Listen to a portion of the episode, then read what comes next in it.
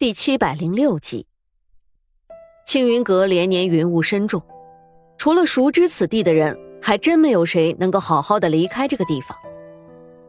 你喝的药是莫姑娘给我的，说是能够压住你的毒性，说是你能够出去，必定要带着人救她的。如今能走一个是一个吧。刘子诺一边说着，一边开始收拾东西，想要看一看外面的动向，再做打算。沈长安的眸色沉了沉，却抓住了刘子诺话语之中的重点。他说了那么多，却半句不提自己。你不打算跟我走吗？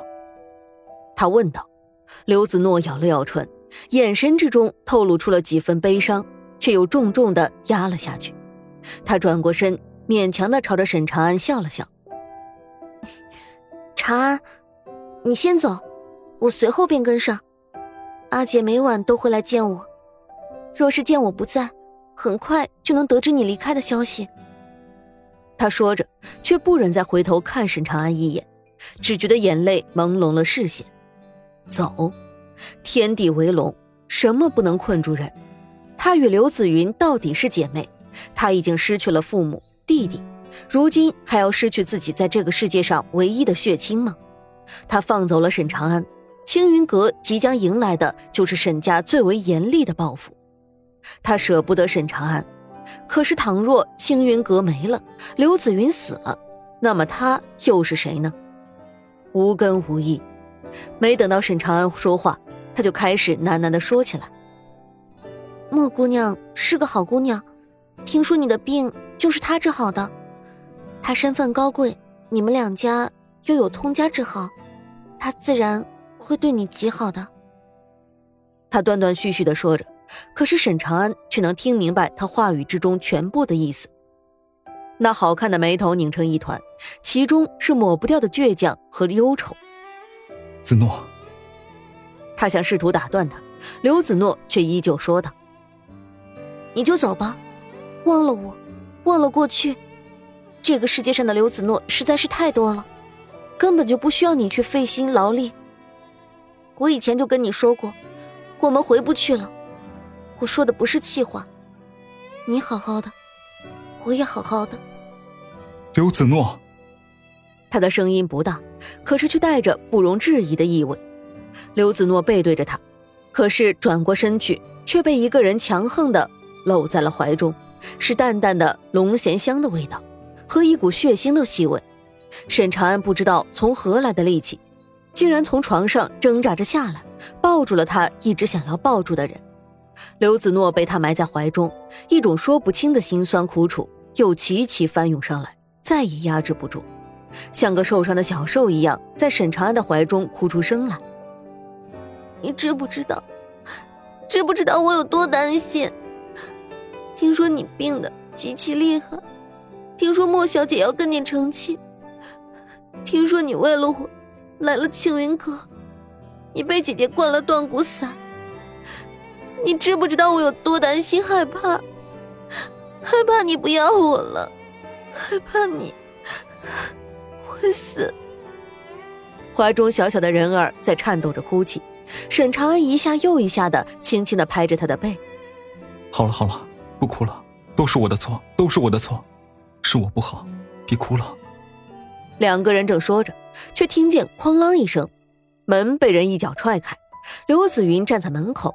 身后站着的是青云阁身手了得的门生们。刘子诺，你倒是现在有了主意，敢忤逆我了？是我小看你了。一时半晌绝食自杀，闹得人仰马翻，就是为了来找这个旧情郎啊！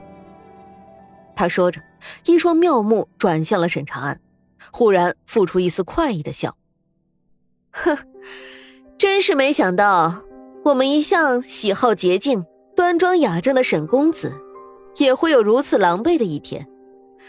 不仅沦为阶下囚，甚至还变成了一个手无缚鸡之力的无能之人。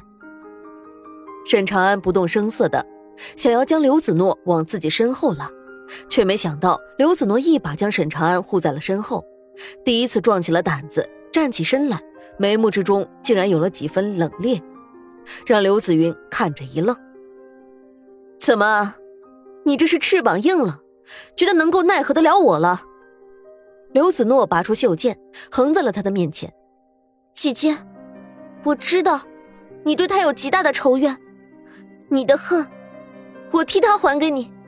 沈长安欠你一条命，可是当年，若不是他，我也早就冻死在街头，尸首都不知道在何处了。所以如今，我将这条命还给你，请你放他离开。刘子云看着面前这个妹妹，平日只觉得她镜花照水，不知愁苦，有几分天真。如今站在自己面前的时候，露出这般模样，才让他想起了那开在冷冬的梅花，寒的时候却更香了。我倒是没有想到，我们刘家还出来了一个巾帼女英雄。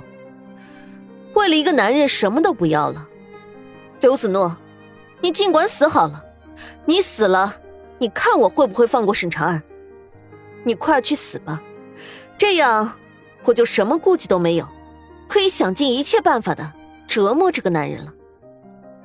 却没想到，刘子诺闻言并没有放下手中的刀剑，而是转身拉起了沈长安，神情微敛的看着他，似喜似悲的轻轻说了一句。公子，我带你走。刘子云只看见刘子诺从袖中不知道拿出来了一个什么玩意儿，塞入了口中。片刻之后，竟然决绝说道：“姐姐，我知道你不会轻易的放过他，可是我也不会让长安今日死在此处。所以，要么你就杀了我，要么你就让我带他走。”说着，拉起沈长安就往外冲了出去。沈长安心中微凛，只觉得刘子诺不似平时。见他双目通红，便瞬间明白了一切，立即着急道：“子诺，醒醒！刘子诺！”见到妹妹拉着沈长安不管不顾的往前冲，手中的剑光凌厉，一刻也没有停歇，所到之处俱是一片血红。他还有什么不明白的？刘子诺这是吃了五废散了。这种可以麻痹人心神的东西。也可以在短时间内消去人身上的痛觉。刘子诺虽然会武，但是大多却只能自保。要说能够在这么多青云阁弟子之中带着沈长安离开，那是绝无可能的事情。所以他想用自己的身体铺路，为沈长安杀出一条血路出去。即便这样的代价是，也许刘子诺身死于此，血液流尽，保住沈长安离开；也许他侥幸留一命。但是从此变成一个傻子痴儿，他眼中大亮，看着刘子诺青色的衣裙被鲜血染红，却还不管不顾地挥着手中的刀剑。刘子云的嘴角蔓延过一丝苦笑，一个两个都是这样。他为了周延寒，曾几何时也是如此，到如今命运的车轨竟然重蹈覆辙，这昔日的一幕幕再一次的出现在眼前。甚至更为惨烈。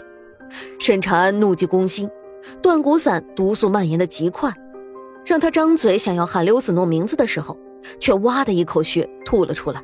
看着眼前心爱的女人身上已经被刀剑一道道划破，变得一片血红，他只觉得心如刀绞。